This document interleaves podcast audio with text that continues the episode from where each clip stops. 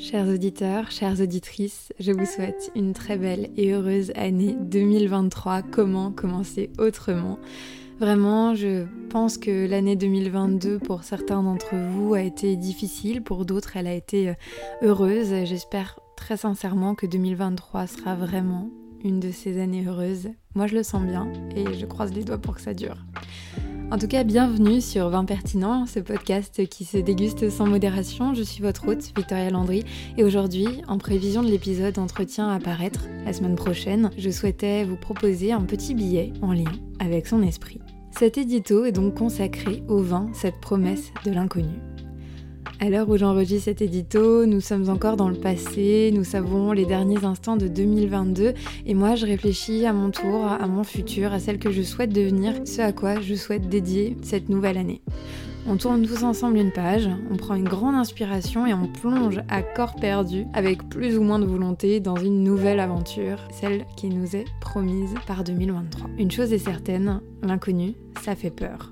Et quand on ne connaît pas le vin, oula, pirouette pour essayer de retomber sur mes pattes, quand on ne connaît pas le vin, quand on ne connaît personne du milieu à qui demander conseil, quand on ne sait pas encore que la clé c'est de faire confiance à ses sens, eh bien il est normal de craindre le monde du vin. Cette peur de l'inconnu, elle perdure autant qu'on se sent indigne du sujet. Mais j'ai bon espoir, car en 2023, j'estime que le vin n'est plus à craindre, que l'on peut se lâcher dans l'approche du sujet et surtout trouver des solutions pour apprendre le vin et comprendre ce que l'on aime ou non dans ce milieu et dans euh, le produit en lui-même. Et sans transition, je vous intègre un extrait de l'épisode à venir, vous allez voir, tout va prendre du sens à présent. Il faut savoir qu'en fait, l'éducation du consommateur euh, et euh, le fait de démocratiser le vin au plus grand nombre, euh, c'est une mission qui bénéficie à tout le monde. Il n'y a pas besoin de se créer des ennemis aujourd'hui en disant que cette solution, elle est uniquement pour le supermarché, donc moi en tant que caviste, j'aurai moins de consommateurs. Au contraire, un consommateur qui ne consomme pas beaucoup de vin, qui va commencer à en choisir parce que justement il est accompagné, bah, demain il achètera en supermarché, mais sûrement après-demain chez son caviste, en ligne, etc. Donc en fait, il n'y a, pas, a pas besoin de cloisonner, on va dire, tous ces achats en croyant qu'on est ennemi. D'ailleurs, je pense qu'au contraire, euh, le but c'est plutôt d'essayer de travailler dans, main dans la main sur ces problématiques, de s'adresser à un public euh, qui se, parfois soit se désintéresse, soit n'est pas en tout cas assez euh, averti, ou en tout cas on ne s'adresse pas assez à lui. Quoi.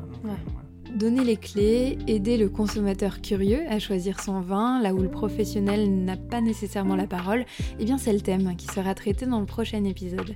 Et j'ai la joie de recevoir pour en parler Nicolas Dalini, le cofondateur de l'application Vinideli, l'application qui vous aide à choisir votre vin en supermarché. Je suis impatiente de diffuser cet épisode plein de bon sens et de vérité, ces vérités qui font du bien à entendre pour approcher finalement le vin, cet inconnu, sous un jour bien positif. Allez, santé à vous, encore une fois une belle année et surtout à la semaine prochaine. Pour être sûr de ne manquer ni le prochain épisode ni les autres d'ailleurs, je vous encourage à vous abonner au podcast, le noter, à y laisser un mot si le cœur vous en dit et en parler surtout autour de vous. Merci pour votre écoute. Je vous souhaite une belle semaine et espère de tout cœur que vous dégusterez avec plaisir l'épisode à venir.